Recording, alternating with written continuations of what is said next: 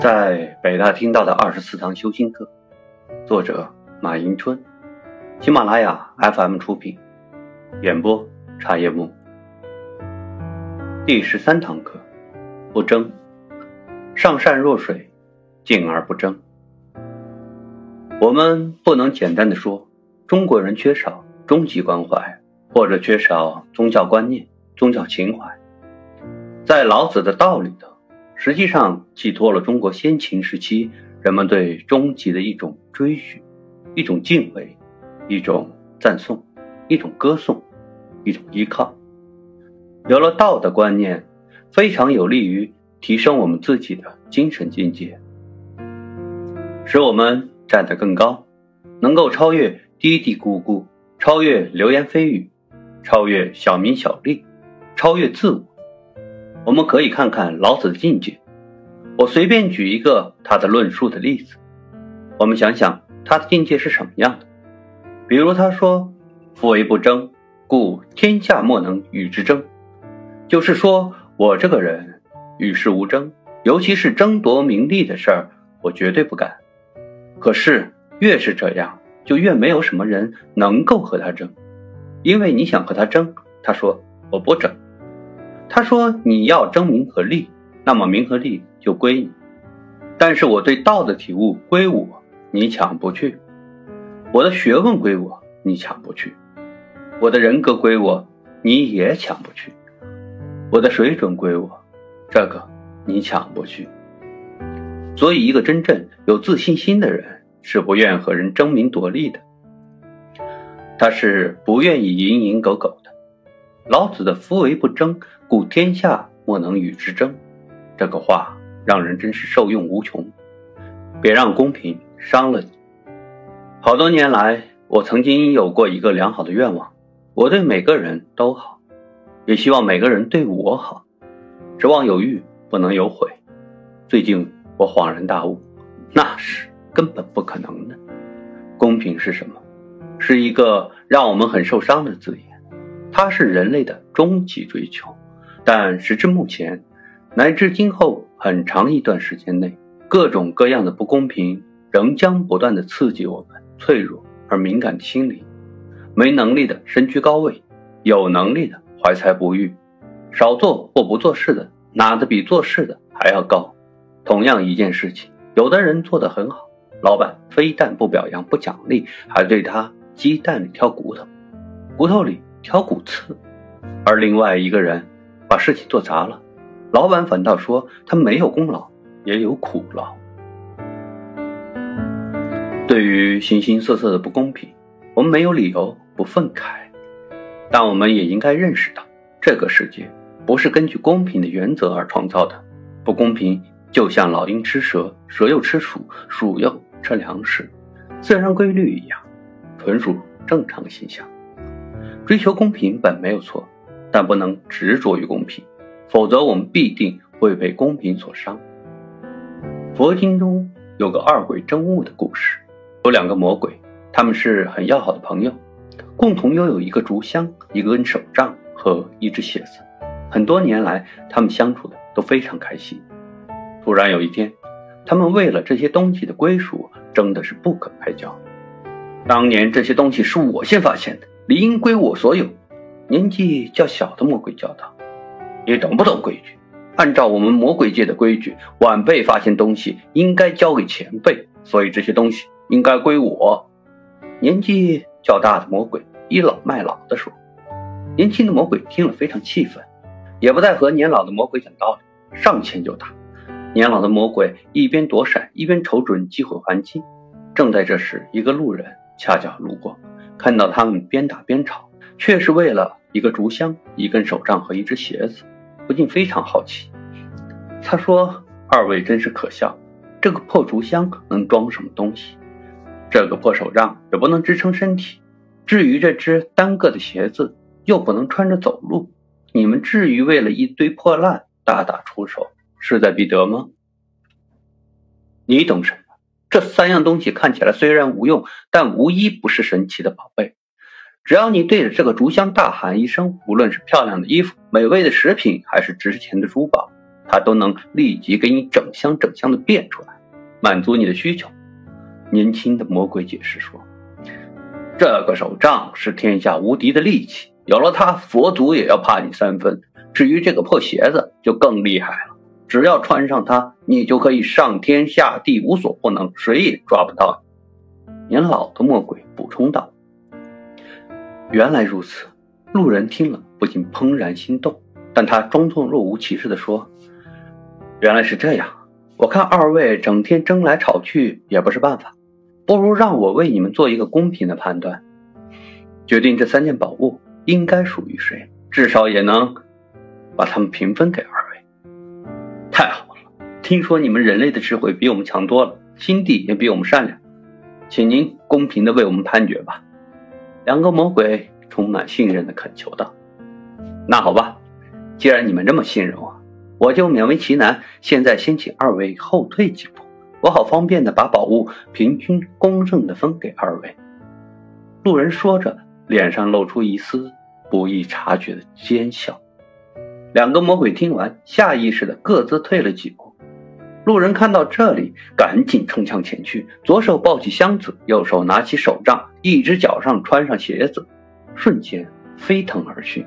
两个魔鬼终于明白是怎么回事他们气急败坏的大骂：“你这个骗子！”你怎么可以言而无信？你不是说要公平的给我们分配宝物吗？哈哈哈！两位每天都为这些东西争来斗去，不肯丝毫让步，谁能够给你们平分。为了让你们觉得公平，我只好委屈自己代为保管了。你们现在谁也得不到，这不是很公平吗？哈哈哈！谢谢两位了。正所谓鹬蚌相争，渔翁得利。同志之间、朋友之间，应当团结互助，而不应该勾，否则就会给有不良企图者造成可乘之机，被人钻空子，双双遭受灾难。天之道，不争而善胜，不言而善应，不招而自来。这是老子《道德经》中的至理名言，大意是：老天从来不争夺、争斗。却总是胜利。有能力的不说太多的话，却总是有人响应。他们不用召唤，人们就会自动聚集在他身边。老子还说：“夫为不争，故天下莫能与之争。”简单来说，就是只有不与人争，天下才没有人能够与你争。许多人由于往往从字面上去理解这句话，因此觉得。老子的思想太消极，不跟人争却可以天下无敌，怎么可能？再说了，让我放弃争取，我怎么生存发展？其实不是老子消极，而是老子喜欢和后人捉迷藏，玩文字游戏。他说的不争，绝不是什么都不争取，而是一种有选择的争取，也即在有所必争的前提下有所不争。所谓有所不争，当然是指那些嫌弃、那些细枝末节、那些我们本就不应该拥有的东西；而有所必争，就是说我们要专心致志，把自己该做好的做到最好，练出自己最好的武功。假以时日，你必定可以用自己的实力，为自己也为其他人打造一个公平的小国度。这样的人，比起那些老是把力量。用在争嫌弃上的，不知要高明多少倍。另一方面，我们做人要格局大一些，要学会跳出圈外。有人的地方就有江湖，人最多的地方，相应的就更加险恶。都说人在江湖飘，谁能不挨刀？但大家为什么会挨刀呢？或者说，原本很文明的大家为什么会动刀子？答案是银子和利益。既然如此，为什么不能把利益看得稍淡一些，把银子看得稍轻一些？有时候人们争的未必是公平，而是一时嫌弃。俗话说：“不争馒头，但争口气。”有人认为这是自尊的表现，但有些人根本就是自尊过度，而自尊过度又是自卑、自私的表现。如果不懂得共存共荣之道，抛开狭隘和自私，用潇洒豁达的人生态度去生活，那么你将永远找不到公平。更何况，我们真的需要那些所谓的公平吗？很多时候，公不公平其实并不重要，让人们耿耿于怀、愤愤不平的所谓公平，不过是人们进行争斗的卑劣借口。没有路的地方，路最宽。世上本没有路，走的人多了，也就成了路。如前所述。争是人与生俱来的天性，要生存下去的争，想生存的更好还要争，争是生存下去的必须方式，也是再平常不过的事情。就连不争的原创者老子，也只是略过了争，而只说不争。其实仔细想想，没有争，又怎么会有不争呢？换句话说。老子也是很注意争的，只不过他教导人们不要争一时一地，而是争取让自己永远立于不败之地。看看春秋贤相孙叔敖是怎么做的吧。孙叔敖是春秋时期楚国名相，做了数十年令尹，也就是最高军事长官。期间他勤勉有加，辅佐楚庄王施教导民，宽刑缓政。发展经济，成绩政绩政绩赫然。楚王多次要封赏他，都被他谢绝。后来孙叔敖病，他自知性命不久，便把儿子叫到跟前说：“楚王屡次要分封我土地，我没有接受。我死后，楚王必定会分封于你，你一定不要接受富者的土地。楚越之间。”有个叫请丘的地方，那里土地贫瘠，你可以要求被封在那里。孙叔敖死后不久，楚王果然分封给妻子一块富庶的土地。他儿子推辞之余，请求得到请丘这个地方。楚王慷慨应允。直到汉代，这块土地还被孙叔敖的后代所拥有。孙叔敖的高明之处就在于他知道，凡是美好的东西，都会得到普遍的认同。拥有好东西只会令旁人嫉妒之余趋之若鹜，使拥有者成为众矢之的，从而带来灾祸。而相对贫瘠的土地，人们会不屑一顾，反倒可以保全。老子之所以提倡这种不争，就是因为。越是表面强势的人，越容易成为众矢之的，越容易被对手打败，最终越是争不到。所以在面对利益时，我们要学会在退而求其次的基础上寻找冷门。没有路的地方，不仅路最宽，而且鲜有老谋深算的渔翁光临。不过，这还只是不争的初级境界。老子说：“上善若水”，其意是说，最善的人，好像水一样。水善于滋润万物，而不与万物相争，停留在众人都不喜欢的低洼地带。除非人们自作孽，诱发洪水，水多半时，水多半时候都是平平静静的。所以，水的性格最接近于道。水也没有固定的形状，因而能因物复形。放在方杯子里就是方的，放在圆杯子里就是圆的。温度低了结成冰，温度高了就化成气。无论多小的缝隙，水都能渗透过去；无论遇到多么不规则的石头，水都能绕过去；无论多么脏的东西，水都能把它洗干净；无论多么强大的事物，在水面前。都无能为力。所谓抽刀断水，水更流也。最善的人，正是因为具有像水一样美德，才不会产生过失，从而也就避免了怨纠。有红顶商人之称的清朝胡雪岩，为我们做了好的榜样。胡雪岩做生意，向来把人缘放在第一位。所谓人缘，对内是指员工对企业忠心耿耿、一心不二；对外则指同行的相互扶持、相互体贴。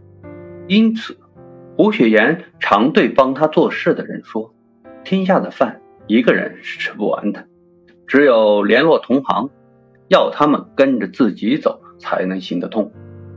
所以，捡现成时要看看于人无损的现成好捡。”不然就是抢人家的好处，要将心比心，自己设身处地的为别人想一想。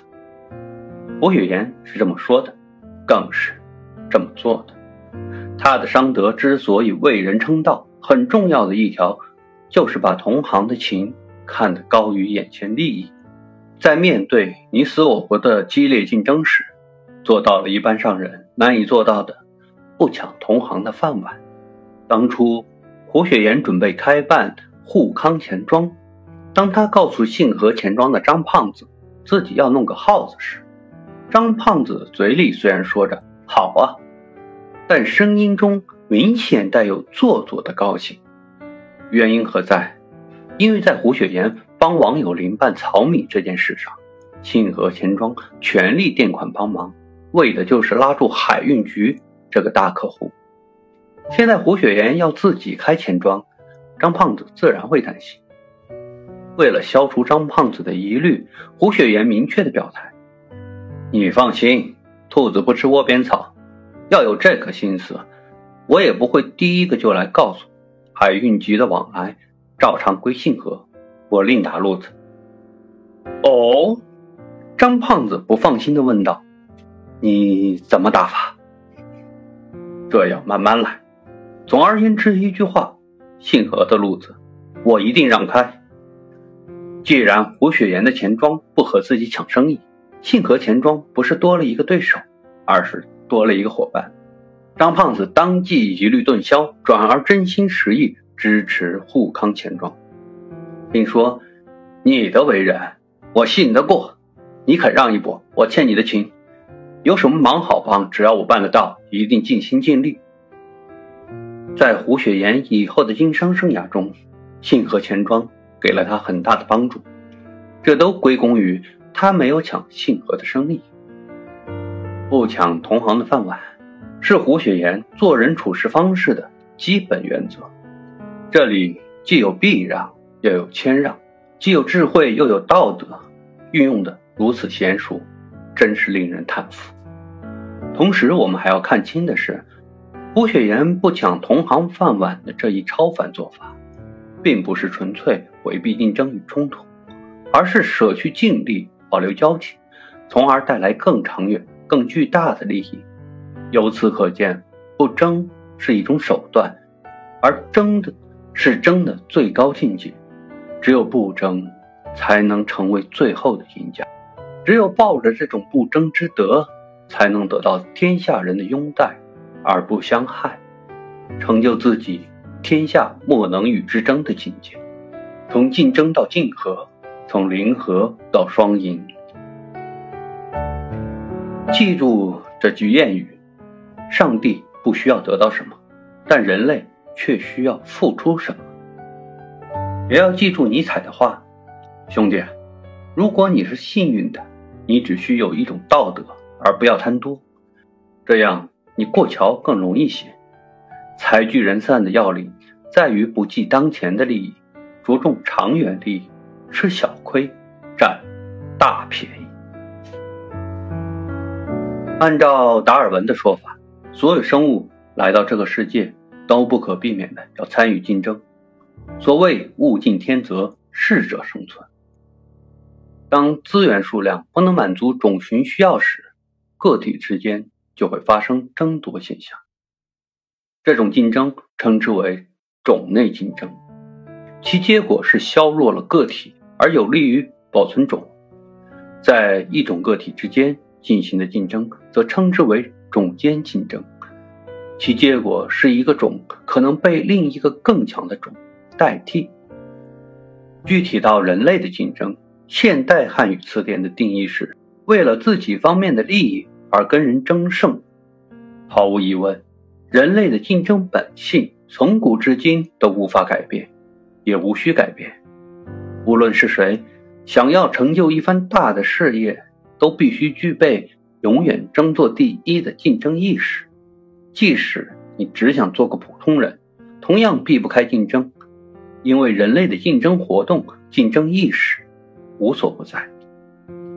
从打牌、下棋这类大众游戏，到各类体育比赛、娱乐比赛，再到就业竞争、商业竞争。政治权谋，直至竞争的最高境界——战争，谁都无法逃脱竞争的罗网。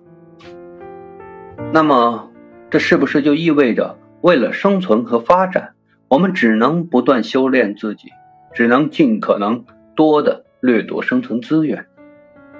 答案无疑是否定的。众所周知的是，竞争历来不被中国传统文化所推崇。西方人崇尚强大，崇尚英雄主义，而中国文化首重一个“和”字，讲究仁者无敌。人们常说“家和万事兴”，其实需要和谐的又岂止是家庭？干工作、做生意、交朋友、当领导，都离不开一个“和”字。虽说人生是一场没完没了的战争，但生活绝非军事上的战争。打破对手也不一定对自己有利，只有从竞争走向竞合，尽量去谋求双赢乃至多赢，才是最高明的竞争法则。时下有一个热词叫“零和”，意思是双方博弈，一方得利必然意味着另一方吃亏，一方得益多少，另一方就吃亏多少，双方得失相抵，总数为零。所以称为零和。零和理论认为，世界是一个封闭的系统，财富、资源、机遇都是有限的。个别人、个别地区和个别国家财富的增加，必然会意味着对其他人、其他地区和其他国家的掠夺。这是一个邪恶进化论式的弱肉强食的世界。胜利者的光荣背后，隐藏着失败者的辛酸和苦涩。大多数体育运动都属于一方胜、一方负的进行，如乒乓球、羽毛球、百米赛跑等。一个人不可能在一个项目中做到在自己不失利的情况下帮助对方获胜。股票交易和赌场都是零和游戏，因为炒来炒去、赌来赌去，钱并没有增加，只是从一个人的兜里到了另外一个人的口袋里。但是时至今日，零和观念正逐渐被双赢和多赢观念所取代。人们开始认识到，通过有效的合作，可以达成互利互惠的双赢局面。比如，可口可乐和百事可乐这两个饮料市场上水火不容的对手，双方的市场竞争可谓是你死我活。表面看来，他们都希望对方。忽然发生重大变故，以便及时把市场份额据为己有。但是多年以来，这种局面让双方都大赚了一笔，并且从来没有第三者异军突起。明眼人一眼就可看出，两位饮料市场的老大在进行着一种类似于合作的竞争。他们的认证目标不是对方，而是消费者。以及那些想抢占他们地盘的后辈，只要有企业想进入碳酸饮料市场，他们就必然展开一场心照不宣的攻势，让挑战者知难而退。我们再来看看麦当劳和肯德基在市场上的布局。一般情况下，麦当劳开到哪里，肯德基很快就会在附近，而且至死不渝。你很少能看到第三者在他们中间出现。两大巨头表面上的竞争关系，往往能够为他们排斥新进入的竞争者提供更多的策略选择，从而形成竞争中的合作。在国内，这样的例子也屡见不鲜。上海宝钢集团公司、首钢总公司和武汉钢铁公司，在2001年3月首先以战略联盟的方式联合起来。他们联合采购、整合运输环节、新产品开发，从而避免恶性竞争。他们在各个方面展开了广泛的合作，形成了强强联手，让对手成了帮手。我们再来看看飞人乔丹的故事。地球人都知道，乔丹是 NBA 历史上最伟大的篮球运动员，没有之一。这一方面是由于他球技过人，曾经创造过多项世界纪录，而且至今无人打破；另一方面，则得益于他过人的气度和胸襟。可以说，他坦然无私的广阔胸襟赢得了所有人的支持与尊敬，包括他的对手。在当时，公牛队最有希望超越他的新秀是年轻的皮蓬。年轻气盛的皮蓬好胜心极强，在乔丹面前，他常常流露出一种不屑的神情，还煞费苦心地寻找乔丹的弱点，并对别人说。乔丹这里不如自己，那里不如自己，自己一定会把乔丹击败，等等。但乔丹却从来没有把皮蓬当作潜在威胁，更没有因为他的不满而排挤他，反而经常对皮蓬加以鼓励。有一次休息时，乔丹问皮蓬：“你觉得咱俩的三分球谁投的更好一些？”皮蓬听了很不高兴，阴阳怪气地说：“ 哼。”你这是明知故问，当然是你。因为当时的统计数据显示，乔丹投三分球的成功率是百分之二十八点六，皮蓬的成功率则是百分之二十六点四。看着生气的皮蓬，乔丹微笑的纠正说：“No，皮蓬，你投的更好一些。你的动作规范流畅，你很有天赋，以后会投的更好。但我投三分球时有很多弱点。”我扣篮主要用右手，而且会习惯的用左手帮一下。可是你左右手都很棒，而且不用另一只手帮忙，所以你的进步空间比我更大。乔丹的大度让皮蓬大为感动，从此后他一改自己对乔丹的不良看法，更多的是以一种尊敬的态度去尊重乔丹，向他学习。在之后的日子里。他们二人都有不同程度的提高，他们的配合也越来越默契，为公牛队带来了一个又一个的辉煌。演播注释：千万别忘了坏小子罗德曼。看看乔丹，再想想身边那些专事排挤、打压、打击、报复的人，或者看看我们自己，我们怎能不慨叹？也许现在。你还在巨大的竞争压力中痛苦挣扎，然而在抱怨社会无情、对手残酷的同时，我们是否应该自问：我们是否把对手的概念无限扩大、扭曲了？答案无疑是肯定的。